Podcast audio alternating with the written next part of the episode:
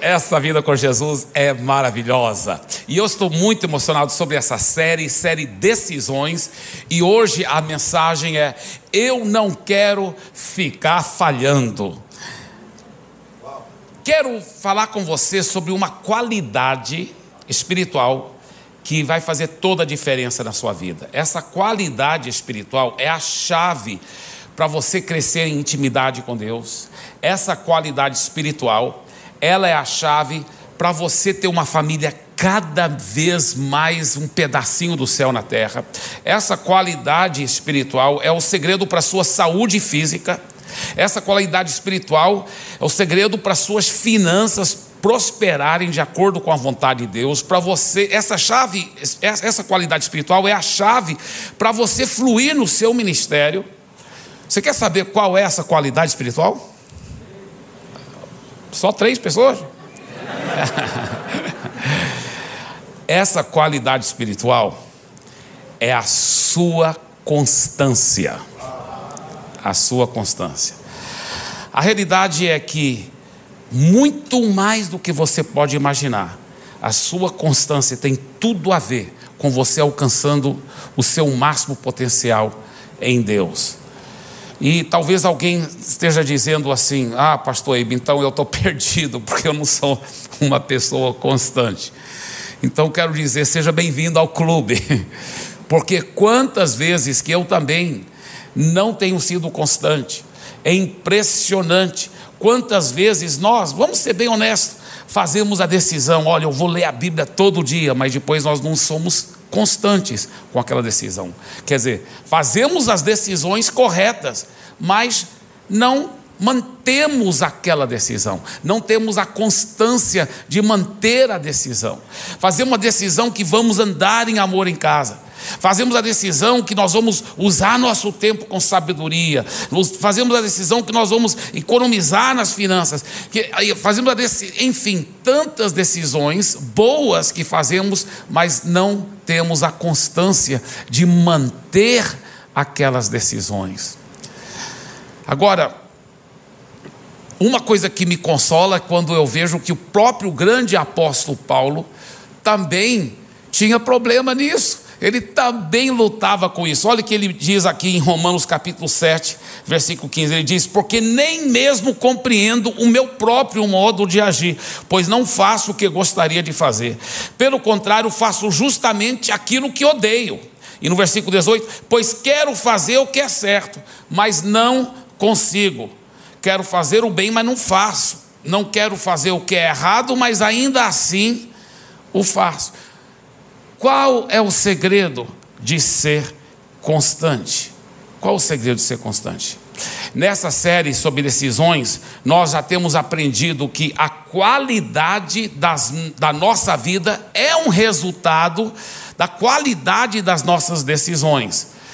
Que a sua vida é um resultado das decisões que você vem tomando. Agora, esse grande segredo, o poder da constância. Esse talvez é o maior segredo quando se refere a esse tema, decisões. Pessoas bem-sucedidas, elas fazem com constância o que as outras fazem de vez em quando. Veja bem, muitas pessoas bem intencionadas fazem decisões e elas então praticam aquilo de vez em quando. De vez em quando elas falam com muito amor em casa. De vez em quando elas agem da forma correta. De vez em quando elas leem a Bíblia. Mas você sabe que esse de vez em quando não transforma a vida de ninguém. As pessoas bem-sucedidas fazem com constância essas coisas. E aí, ao fazer com constância, aí sim, elas são transformadas. As outras pessoas bem intencionadas só fazem de vez em quando. O fazer de vez em quando não é que transforma a sua vida, não é o que te faz, é quando você pratica aquilo com constância, aquilo que traz a transformação. Agora, deixa eu falar uma coisa aqui. Na palavra de Deus, nós vemos um mestre da constância, né? Ele realmente ele era um exemplo nessa área, que era o grande profeta Daniel. E o relato da vida dele começa talvez quando tinha 12 a 14 anos de idade, foi levado como em cativeiro, mas por ser já um dos nobres em Israel, ele já foi levado para cativeiro, mas para ser treinado para ser um dos conselheiros do rei. E ele foi tão constante na busca de Deus, Deus ficou promovendo ele mesmo no cativeiro, e ele se tornou talvez o conselheiro principal do rei Nabucodonosor, do grande império babilônico. E, e, e os anos foram passando, e, e, Daniel, na realidade, um reino entrava, outro reino, um reino saía, outro reino entrava, e ele continuava no topo por 60 anos, bem sucedido na sua carreira política e, também como profeta. Ele foi um, um, cara assim, fora da curva. Mas você pode ver que depois que o filho do rei Nabucodonosor é, acabou o, o império babilônico caindo para o império dos medos e dos persos. E agora era o rei Dário. Mas mais uma vez, o rei Dário viu, Daniel agora já era um homem formado, e viu que o Daniel era um cara fora da curva, então ele promoveu o Daniel. E o rei Dário tinha aquele monte de governantes e ministros no grande império mundial, gente. E para governar todos esses governadores e ministros, ele colocou três presidentes debaixo do grande rei. Debaixo do rei Dário tinha três grandes presidentes, todo o império estava debaixo daqueles três grandes presidentes. E Daniel era um dos três.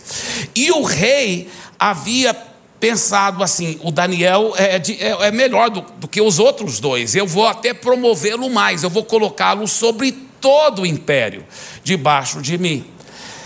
E nesse, nessa altura do campeonato, os outros estavam com muita inveja e falaram: nós temos que derrubar esse cara, nós temos que achar alguma falha nele, vamos investigar o passado dele, checa aí o Facebook dele, o histórico, é, o Instagram, vamos ver algum podre que a gente tem que encontrar dele aqui, entrevista algumas namoradas antigas, enfim, alguma coisa. Aí, o que, que acontece? A, olha que a Bíblia diz quando eles foram fazer isso, né? Diz aqui em Daniel 6, 4 a 5. Aí os outros ministros é, procuraram falhas no modo como Daniel conduzia as questões de governo, mas nada encontraram para criticar ou condenar. Olha só como Daniel era constante, constante. Diga, por favor, em voz alta: nada encontraram para criticar ou condenar. Uau! Que exemplo de constância, né? Se alguém fosse falar assim sobre você, você não tem nada, você em tudo você é um exemplo. é, igual alguém disse, não, eu, é, olha, pastor Eibe, eu acho que eu, eu tenho uma área que eu sou bem constante, é porque eu regularmente sou inconstante.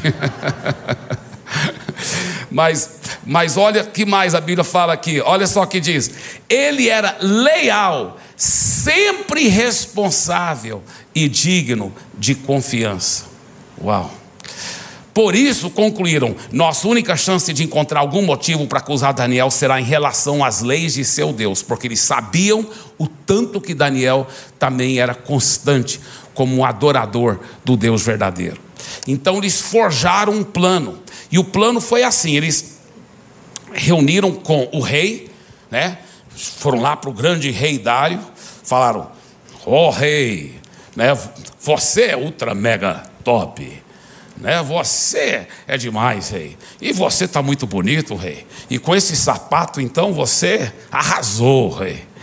Rei, é o seguinte, rei, você é, queríamos para todo mundo poder adorar você como você merece, porque naquela época os reis muitas vezes eram considerados é, também di, é, é, divinos, né? As pessoas adoravam e falavam assim: olha, queremos que o senhor faça um decreto que por 30 dias ninguém pode orar para nenhum outro Deus, a não ser o Senhor. O senhor, porque na época a sociedade era muito politeísta, eles tinham muitos deuses. Falou, mas olha, por 30 dias ninguém pode orar para nenhum outro Deus a não ser o Senhor, só podem orar para o Senhor, ó rei.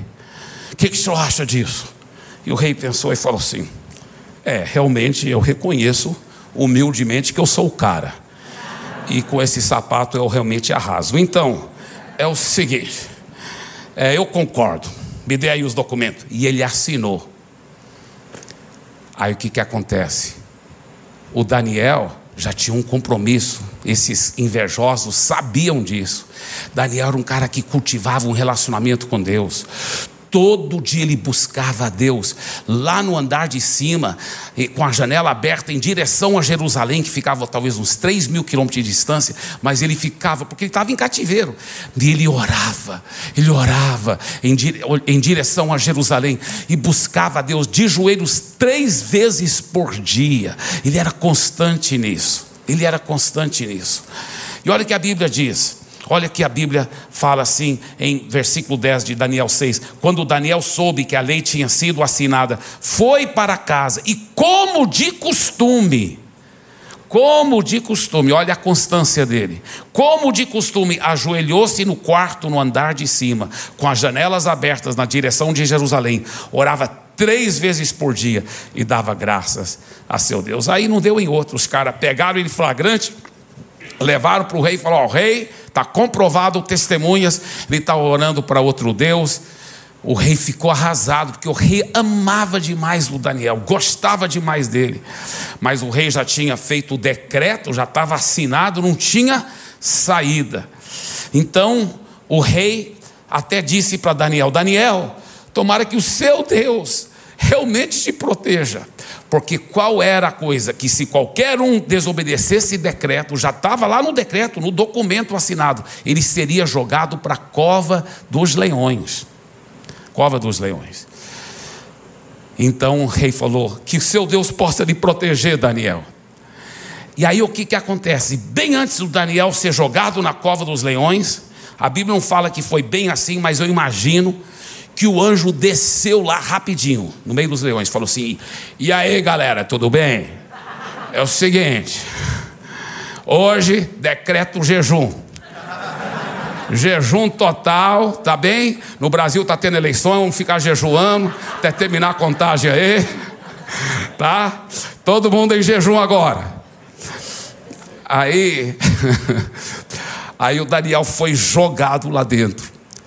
Queridos, essa, essa primeira parte aí eu inventei, mas essa, essa parte aqui, a Bíblia fala que o anjo do Senhor fechou a boca dos leões. Fechou a boca dos leões. E o rei Dário não sabia como ele estava, né? Só sabe que o cara foi jogado lá na cova dos leões. Aí o rei Dário diz a Bíblia que ele é, ficou acordado a noite toda, jejuou a noite toda. Agora, é estranho que a Bíblia fala que ele jejuou a noite toda. Né?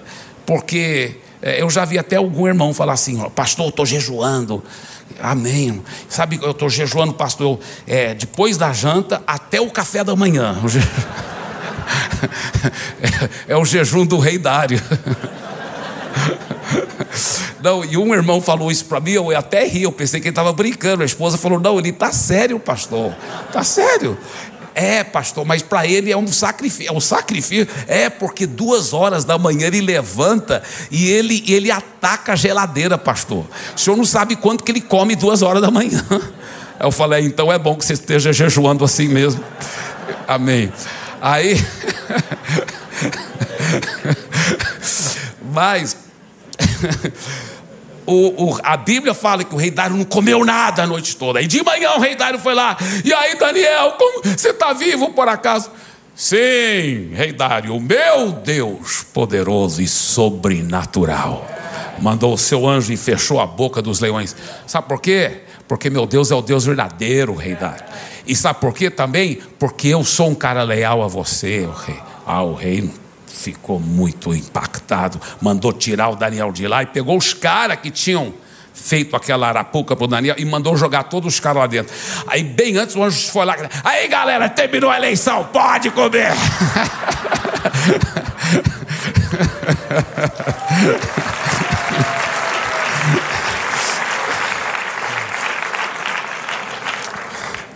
Mas, veja bem o que a palavra de Deus diz. Daniel 6, 23. Assim Daniel foi tirado da cova, e não se achou nele ferimento algum, porque havia confiado em seu Deus. Aqui não fala, não achou ferimento algum, porque Deus soberanamente escolheu de repente proteger Daniel. Não, Daniel liberou uma fé viva. A Bíblia fala que os leões não puderam tocar em Daniel, porque Daniel tinha um nível de fé aonde os leões não podiam tocar nele. Agora eu lhe pergunto: aonde esse tipo de fé foi cultivado? Quando foi que Daniel, de repente, gerou esse tipo de fé? Foi quando ele foi jogado na cova de leões? Não. Foram nos dias, nos meses e nos anos e anos e anos que todo santo dia, três vezes por dia, ele buscava a Deus, buscava a Deus. Quantas vezes o diabo falava para ele: Isso é um ritual religioso, você está cansado, você não tem que fazer isso, Deus não quer religião. Fica, fica abrindo a janela, orando, buscando. Não, Daniel, relaxa, relaxa, você está me exagerando. Isso aí é só um ritual, você não está sentindo nada, você só deve orar quando você estiver sentindo muito arrepio. E o Daniel, mentira, capiroto, eu vou ficar buscando o meu Deus, eu vou ficar buscando o meu Deus eu quero mais do meu Deus, eu quero um relacionamento. Eu vou te falar, o Daniel não gerou essa fé quando ele foi jogado na cova de leões, ele gerou essa fé de joelhos, na constância, dia após dia, semana após semana, mês após mês, ano após ano. Esse é o segredo. Esse é o segredo desse tipo de constância. Por que, que muitos de nós somos inconstantes? Com o nosso relacionamento com Deus. Porque, diferentemente de Daniel, muitos oram só de vez em quando. Não é o que fazemos ocasionalmente que transforma a nossa vida, é o que fazemos com constância. Então, como podemos crescer em constância? Eu quero te dar rapidinho aqui três segredos muito poderosos. Como podemos crescer em constância? O primeiro segredo é esse aqui, ó. Começa com o porquê. Começa com o porquê. Veja bem, Daniel, ele não ficava sendo, vou ser fiel e orar três vezes por dia para ver se Deus me promove aqui nesse império. Deus tem que me promover, eu quero promover. Não, ele tinha uma motivação muito mais profunda, ele tinha um porquê muito mais forte do que só pensar nos seus desejos egoístas de promoção. Não, Deus o promoveu sim e promoveu muito mas a motivação do Daniel era muito mais profunda. Daniel realmente queria um relacionamento com Deus, ele queria ouvir a voz do Espírito Santo, ele queria crescer na sua devoção com Deus. Quando a sua motivação é pura e forte, quando o seu porquê é forte, aí você de repente extrai os recursos necessários para manter uma constância também forte, entendeu? Mas quando é só baseado num desejo, né? Por que, que você quer comer saudavelmente? Ah, porque eu soube que é bom para a saúde e eu quero ser aquele cara, sabe, que sabe comer saudavelmente. Por isso que eu já decidi que eu, hoje é quarta, né? Mas segunda-feira que vem, a partir de segunda-feira que vem, eu vou comer bem cuidadosamente. Mas agora vem o final de semana e eu quero. comer um monte. Aí o cara come um monte de besteira, aí chega segunda-feira, salada. Vai comer salada agora. Esse aí não vai ser constante. Logo, logo ele está comendo um monte de besteira de novo. Por quê? Porque o porquê dele não é forte. O porquê dele, a motivação dele não é forte.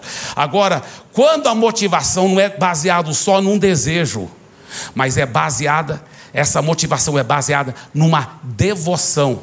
Diga, desejo versus devoção.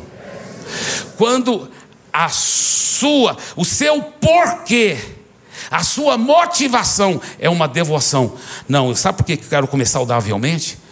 Porque eu quero glorificar a Deus com o meu corpo. O meu corpo é o templo do Espírito Santo. Eu não quero um corpo tudo cheio de doença e, e, e não. O, o, Espírito Santo mora dentro de mim. Eu quero glorificar e eu preciso viver muitos anos para ganhar muitas vidas para Jesus. Então eu tenho uma motivação por causa da minha devoção para Deus. Eu vou comer saudavelmente. Uau! esse aí vai, esse aí vai conseguir ser constante, porque o porquê dele é forte. O porquê dele é forte. Vocês entenderam? É muito interessante isso, muito, muito precioso, né? Veja bem, muitas pessoas têm esse tipo de coisa né, de, de, de fazer decisão.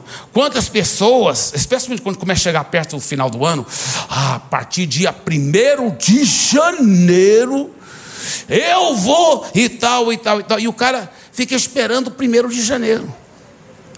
Se ele tivesse um porquê bem mais forte, ele não esperaria 1 de janeiro. Entendeu? Não esperaria. Isso já mostra que a motivação aí não está tão forte como deveria. Quando você tem um porquê muito forte, você é, fica determinado a ser constante. Imagina um cara que o, o médico chega no mês de setembro, outubro, fala para ele: Olha, se você não parar de fumar agora, você vai morrer, cara. E ele: Ah, obrigado, doutor. A partir do dia 1 de janeiro, eu vou parar de fumar. não, ele agora tem um porquê muito forte. Eu não quero morrer, vou parar agora de fumar, não é mesmo? Porque ele tem um porquê muito, muito forte. Agora, veja bem, a perseverança nas decisões não é um resultado de um desejo, mas sim de uma devoção. Sim, de uma devoção. Quantos casais é, não têm um casamento legal, não é porque eles não decidiram, eu vou ser mais amoroso com minha esposa, eu vou tratá-la bem. E a esposa fala, eu vou ficar assim, procurar praticar os princípios da palavra, não tentar ficar pregando para o meu marido, ser submissa, amorosa. Mas por que, irmã? Porque eu não aguento aquele cara mais. E é horrível, o clima na nossa casa está horrível e está me dando até úlcera de tanto estressada que eu estou ficando. Então, eu vou, eu vou fazer isso, é, sabe, porque eu não aguento mais. O seu porquê não está forte o suficiente. Você tem que ter um porquê muito mais sublime, baseado na devoção e não baseado no desejo. Como devoção? Deixa eu te falar. Você fala assim: olha, eu quero ter um casamento de acordo com os padrões de Deus, para a glória de Deus. Porque olha, talvez você diz assim, porque a minha família tem um histórico de divórcios, de briga. A família da minha esposa também divórcios, brigas. E isso, essa maldição termina aqui pela graça de Deus. Nós vamos começar uma nova geração. Eu quero que o meu lar seja um pedaço do céu para a glória de Deus, para a transformação dos meus filhos e para ganhar vidas para Jesus e para a expansão do reino. Agora, meu irmão, com uma devoção dessa, o seu porquê está forte. Você vai conseguir ser constante num casamento maravilhoso, cheio do poder de Deus. Você entendeu? Quando o seu porquê é forte, você vai conseguir ser constante. Você vai conseguir ser constante. Então é, é muito gostoso. É muito gostoso você meditar profundamente no porquê. Qual é a minha motivação? E pega uma motivação profunda de devoção que te leva a perseverar, que te leva a ter as motivações mais puras, mais fortes e mais sublimes para a glória de Jesus. A inconstância sempre resulta de decisões baseadas na emoção, na emoção do momento. Ah, eu fiz uma decisão, pastor, agora eu vou cumprir. Mas foi baseado numa emoção do momento. E aí isso vai gerar inconstância. A constância são decisões baseadas não na emoção, mas na devoção. Na devoção. Quando você souber o seu porquê, você vai perseverar. Segundo grande segredo, ao falhar, não jogue a toalha. Agora, veja bem, alguém poderia falar, você está querendo dizer, né, pastor Eibe, se falhar, né? Se falhar, né? Porque pela fé não vai falhar, né, pastor Eibe? Não, irmãos, você vai falhar. Você vai falhar, vamos ser honestos. Aí que está o grande. Você sabia que esse é um dos maiores problemas porque as pessoas não conseguem ser constantes? Porque elas têm uma ilusão uma ilusão que elas, uma vez decidindo, elas nunca vão falhar. Cara, você vai falhar, você é um ser humano. Você vive no mundo real. Você vive. Quantos aqui, depois de entregar a vida a Jesus, você nunca mais pisou na bola? Você foi perfeito. Não existe, não existe um. Só Jesus mesmo, depois que ele entregou a vida para Jesus. Agora, tem que ser realista. Isso não é falta de fé. Mostra de novo, por favor. Ao falhar, isso não é falta de fé. Isso é ser realista. Eu vou falhar. Eu sei que eu vou falhar com essa decisão. Mas eu já predecidi, lembra? Nós falamos sobre a decisão antecipada. Eu já decidi antecipadamente que quando eu falhar, porque eu vou falhar, infelizmente eu não quero falhar, mas eu já sei que eu vou falhar. Quando eu falhar, eu não vou jogar toalha, eu vou ficar perseverando. Pronto. Aí você está chegando a algum lugar. Porque, sabe, o nosso problema é uma mentalidade equivocada que o maligno é sutil, ele joga com seu ego. Não, você vai dar conta, você nunca vai falhar, não. Aí o que, que é? Olha, olha, olha essa mentalidade equivocada, a mentalidade do tudo ou nada. Então, eu não vou falhar, a partir de hoje, agora eu vou ser fiel. Toda manhã eu vou ser fiel no meu tempo com Deus. Você falhou uma vez, ah, Aí a próxima manhã, ah, essa semana já falhei mesmo, então, nha, nha, nha. aí joga a toalha, sabe? Não dou conta, eu sou um fracasso mesmo, não dou conta. Mentira do diabo. Você tem que já colocar na sua cabeça. Eu sei que eu vou falhar em vez em quando, é bem provável. Mas, ao falhar, eu já predeterminei. Aleluia. Eu não vou jogar toalha, eu vou ficar perseverando e pronto, acabou. Vocês estão entendendo? Isso aqui talvez é o maior de todos os segredos para manter a constância. Estou lhe dizendo. Deixa eu te falar uma coisa. O Daniel, você acha que ele falhou em vez em quando? Eu acho que bem raramente, mas eu acho que em vez em quando. Acho não. Eu tenho certeza que o Daniel, em vez em quando, falhava naquelas orações.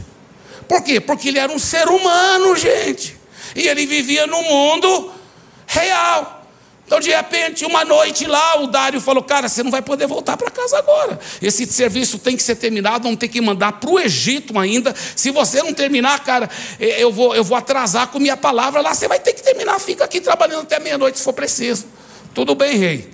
Aí, Deus, o senhor entende, eu vou ficar orando aqui, não vou poder ir lá no meu quarto abrir a janela, mas eu fico orando aqui enquanto eu trabalho para o rei. Tudo bem. Por quê?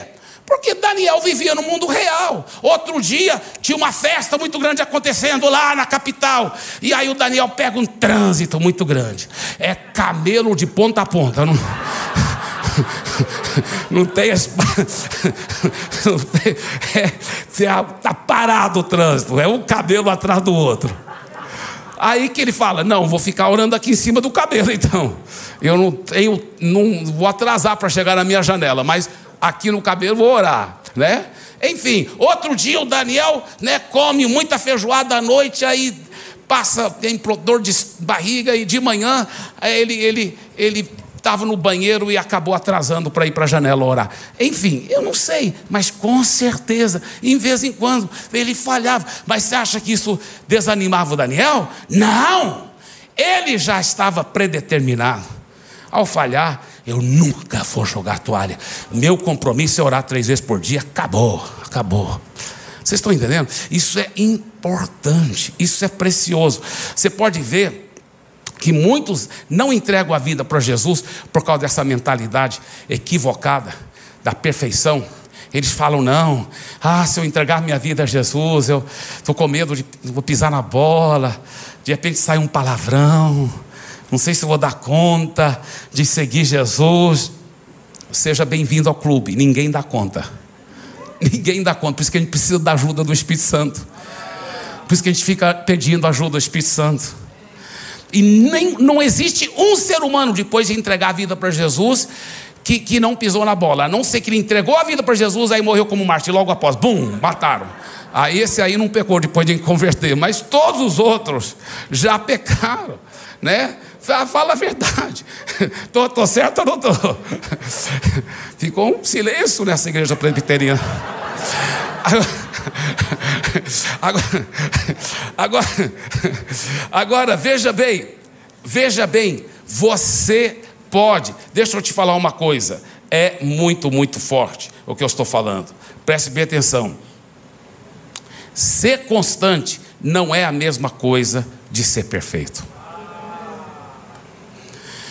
Você pode, mesmo com as suas imperfeições, porque quando você nasceu de novo, no seu espírito você é perfeito. A Bíblia fala, Hebreus 10, 14, que você foi aperfeiçoado de uma vez por todas. Jesus não faz nova criatura imperfeita. As coisas velhas já passaram no seu espírito, tudo se fez novo, perfeito. Porém, nas suas ações, você ainda é imperfeito, e eu também sou. Então, mesmo sendo imperfeito, você pode ser constante, aleluia.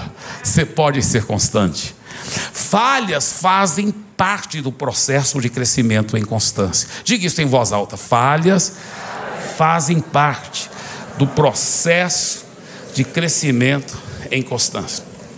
Eu lembro na minha própria vida, é, eu, eu, eu, eu achava importante o culto doméstico, até talvez ensinava em vez em quando sobre isso, e eu praticava em vez em quando, mas para ser bem honesto, era só de vez em quando não era com constância. Talvez era umas, para ser bem honesto, talvez umas quatro, cinco vezes no máximo, às vezes só três vezes por mês no culto doméstico. E eu, eu achava que era importante sim, mas eu não tinha um porquê muito profundo, até porque eu pensava assim, cara, Toda hora eu ensino para meus filhos, dia e noite. Eu, eu e a minha esposa sempre fomos assim, sempre inculcando a palavra de Deus, na hora das refeições, até na hora de brincar, até na hora de assistir filme da Disney, porque naquela época a criança ainda podia assistir filme da Disney. E a gente assistindo filme da Disney juntos, né? Aí de repente o heróizinho lá mentia para poder proteger alguém, e aí no final tudo dava certo. Rapaz, na mesma hora sempre eu fazia isso. Tam, pausava o filme. Peraí, criança, o que, que vocês viram de errado aí? Ele mentiu, né, papai? Meu filho, puto pequenininho. Mentiu, né, papai? Mentiu.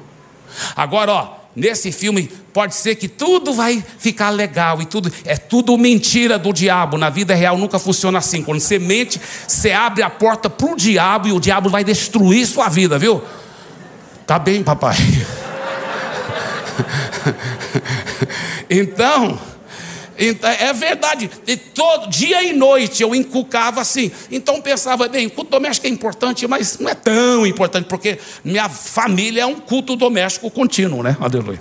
Aí, mas um dia meu pai, eu estava, meus filhos ainda eram pequenininhos, e, e, nós, eu estava pastoreando em Fortaleza, meu pai foi e morou comigo alguns meses. Aí no final do tempo, meu pai falou: Ei, eu estou impressionado, a, a de Fortaleza é um fenômeno tão novinha aí, está tão poderosa, tão ungida. Sua família é um pedaço do céu, o seu tratamento com os filhos, sua disciplina, eu vejo que eles te obedecem e é um amor, e tudo é lindo. Eu só tenho um conselho, se você puder me deixar dar esse conselho. Na hora o Espírito Santo falou: é o seu pai, é o seu líder espiritual, é um homem de Deus. Eu lembro que o Espírito Santo falou: preste bem atenção o que ele vai falar. Eu falei: claro, papai, por favor, pode falar. Ele falou: eu notei, enquanto eu estava aqui, que você não teve tantas vezes o culto doméstico. Eu quero te encorajar a ser mais fiel no culto doméstico. Eu sabia que era Deus falando. Se eu não tivesse nenhum outro porquê, era Deus falando. Então eu falei, claro, papai, eu vou sim. Aí eu pensei na minha agenda. Naquela época, hoje é segunda, mas naquela época era terça-feira, reunião de líderes o dia todo e domingo pregando o dia todo.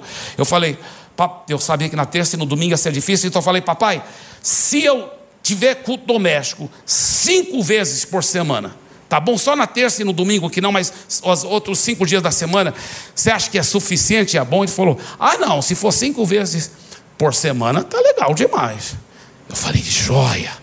Aí eu determinei, quanto mais eu levei a sério aí, aí que eu, meu porquê foi crescendo, essa devoção, porque aí que eu fui entender aonde eu estava com a minha cabeça, quais são as duas coisas mais importantes para nós cristãos: Deus e a nossa família. E no culto doméstico, em uma só reunião, você junta as duas coisas mais importantes do universo para você, Deus e sua família. Eu falei, e Deus falou através do meu pai, e agora eu vou ser constante, eu vou. E eu fui. E meus filhos ainda eram pequenos. Nós crescemos tendo culto doméstico. Mas deixa eu te falar uma coisa. Eu aprendi vários segredos ao praticar e ao determinar, porque agora eu tinha um porquê muito forte, ao determinar ser insistente e ser constante. Várias coisas. Uma, simplifique. Por favor, diga simplifique.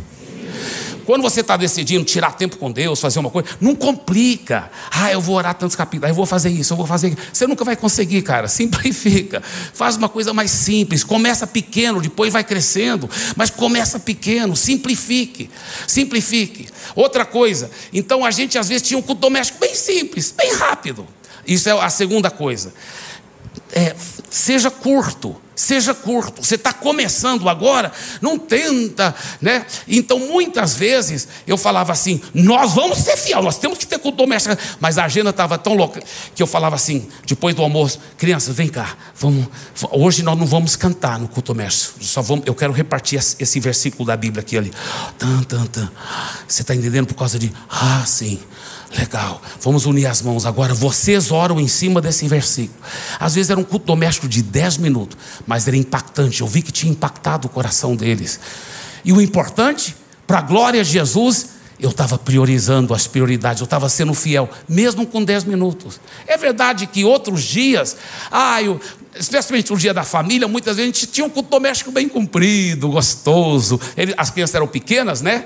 Então a gente fazia teatro, né? É, eu lembro quantas vezes a, é, é, a, a, história da Bíblia talvez era José, Maria e o bebê Jesus, né? Então um era José, outro era Maria, outro era o jumento que a Maria andava em cima e tal. E aquela festa. É, então, às vezes, o culto doméstico era cumprido. Às vezes, a gente até planejava, vamos fazer curto. Mas depois que as crianças estavam maiores, elas começavam a fazer perguntas.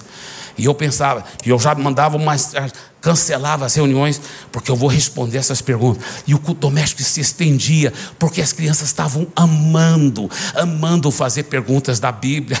Me dá vontade de chorar, porque é gostoso demais. É gostoso demais.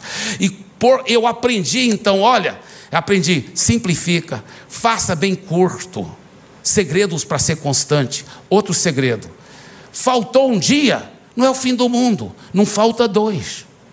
Faltou um dia, não falta dois. Diga, faltou um dia, não falta dois.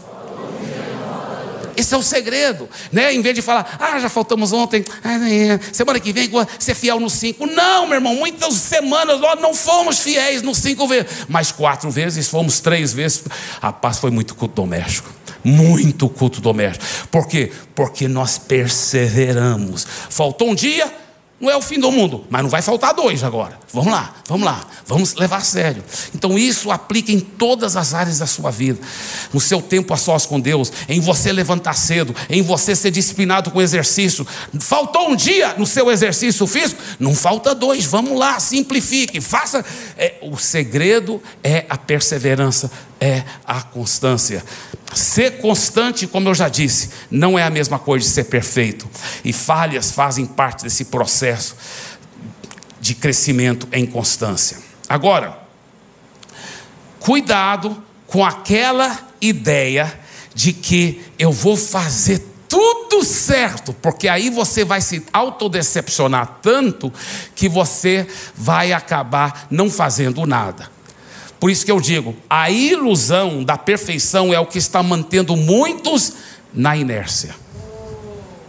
Tá? Então, isso é muito importante, até na área de seguir Jesus, até na área de seguir Jesus, gente. Quantas pessoas falam, ah, eu não vou entregar a vida a Jesus porque eu quero fazer tudo certo. Meu irmão, muitos estão ficando na inércia por causa disso, né? Agora, eu gostei muito do que eu vi eu estava estudando um pouco sobre as artes marciais. E nas artes marciais tem as faixas né, das diversas cores. Para quem é iniciante, tem a faixa branca, né? E dependendo do tipo de arte marcial, às vezes depois da branca vem amarela, depois laranja, depois azul, depois é, é, é, talvez mar, roxo, marrom, preto, mas sempre o iniciante é branco e o ultra mega top, né? É a faixa preta, não é mesmo? Então, eu achei muito interessante, porque perguntaram para um, se você souber a resposta, não fala em voz alta, viu? Perguntaram para um mestre de artes marciais, falou assim: qual é a faixa mais difícil de obter? Parecia uma resposta óbvia. Falou: a faixa preta. A faixa preta. Ele falou: não é a faixa preta. A faixa mais difícil de obter é a faixa branca. Porque a maioria das pessoas nunca nem começa. Aí ele fez uma pergunta muito importante, o grande mestre de artes marciais. Ele falou: O que, que é uma faixa preta? A resposta parece óbvia. Faixa preta é aquele cara que a gente fica longe dele, que ele é perigoso. ele falou: Não, a faixa preta é uma faixa branca que perseverou na constância.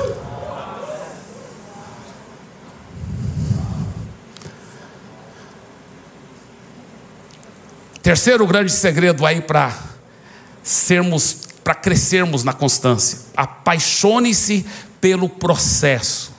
Apaixone-se pelo processo. É interessante porque o Daniel, ele era fiel nas suas orações, porque ele amava os tempos de oração na presença de Deus. Ele amava o processo em si da constância, da fidelidade. Aquilo era uma coisa que ele, ele amava fazer, porque ele amava a presença de Deus. E sabe, o Daniel não falava assim: olha, se eu for bem fiel, Deus vai me promover. Não, Daniel estava. Não, eu, eu quero ser fiel porque eu amo meu Deus, eu quero conversar com meu Deus, eu quero ouvir a voz dele. Então, muitos pensam que o segredo de, de, alcançar o alvo é ficar obcecado no alvo.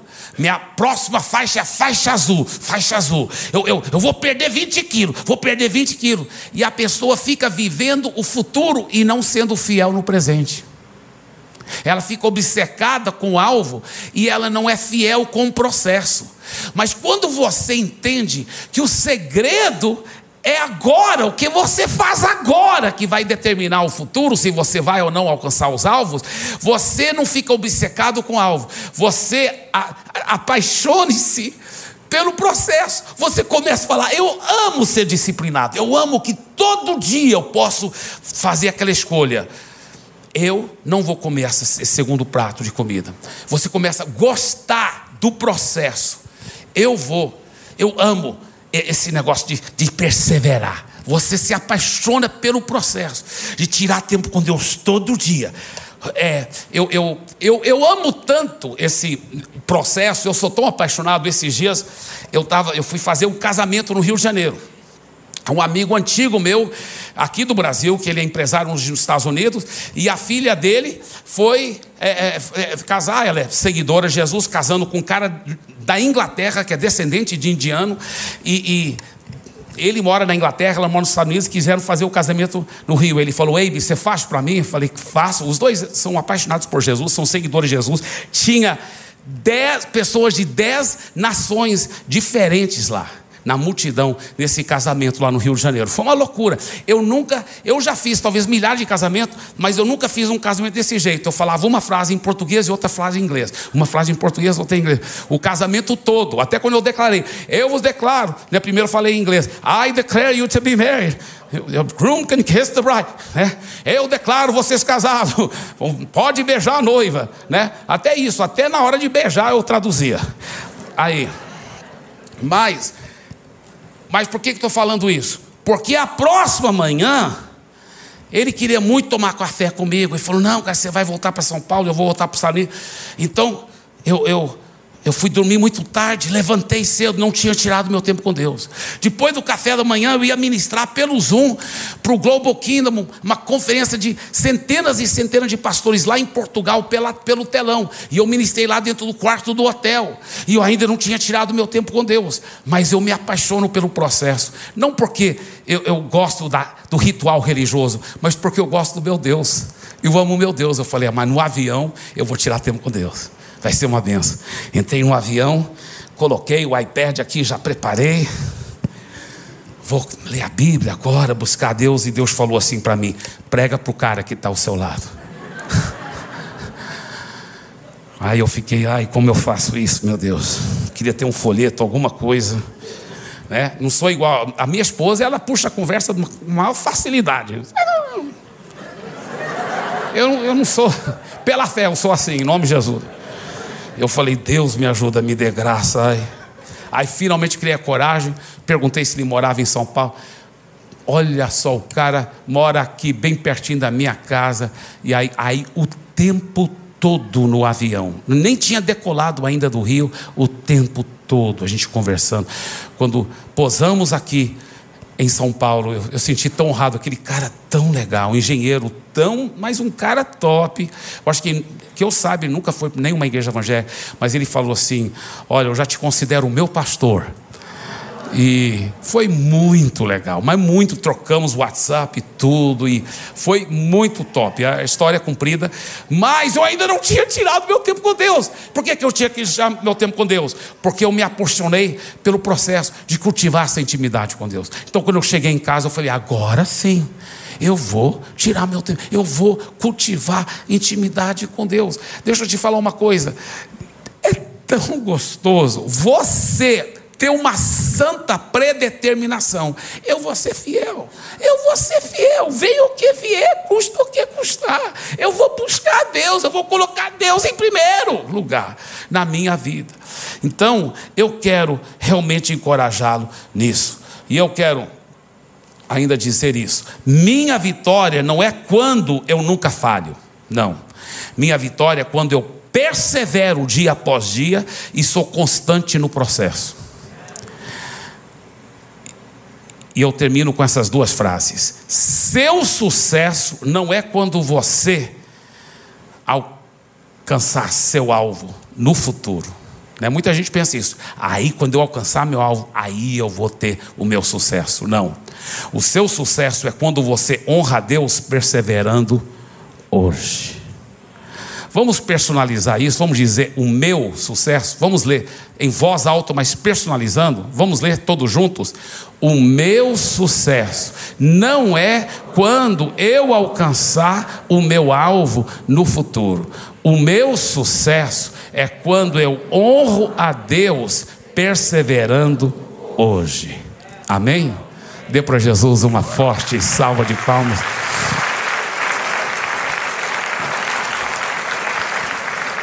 Fique em pé, por favor. Feche os seus olhos. Com seus olhos fechados, eu quero fazer uma pergunta para você. Em que área da sua vida Deus está lhe chamando para ser uma pessoa constante? Eu quero te encorajar a escolher uma área. Talvez, né? Todos nós temos várias áreas que Deus está nos chamando. Mas quero que você concentre agora em uma área. Que área que você sente que Deus, que Deus está lhe chamando para ser uma pessoa constante? Sua oração nesse momento pode ser assim: Deus, como posso lhe honrar mais na minha vida? Qual é aquela área que o Senhor está me chamando? Para ter mais constância, para crescer em constância. Talvez é na forma que você fala, né, na sua casa, com a sua família. Talvez é com seus olhos para vencer pornografia. Deus está te mandando procurar alguém do Life Group, pedir oração, pedir ajuda, pedir um acompanhamento, um discipular. Talvez é na disciplina de dormir mais cedo para poder levantar mais cedo e tirar tempo com Deus. Talvez é na generosidade. Eu não sei qual é aquela área que Deus está falando com você, mas eu quero te encorajar a fazer uma decisão de qualidade, baseado numa devoção profunda de amor para com seu Deus.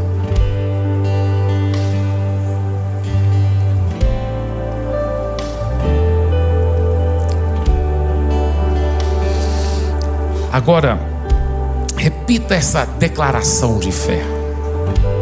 Diga assim: Senhor Jesus, com a ajuda do Espírito Santo, Eu sou uma pessoa constante nas decisões, perseverante em fazer as escolhas certas e coerente nas minhas ações. Mais uma vez, diga assim: Senhor Jesus, com a ajuda do Espírito Santo, eu sou uma pessoa constante nas decisões, perseverante em fazer as escolhas certas e coerente nas minhas ações.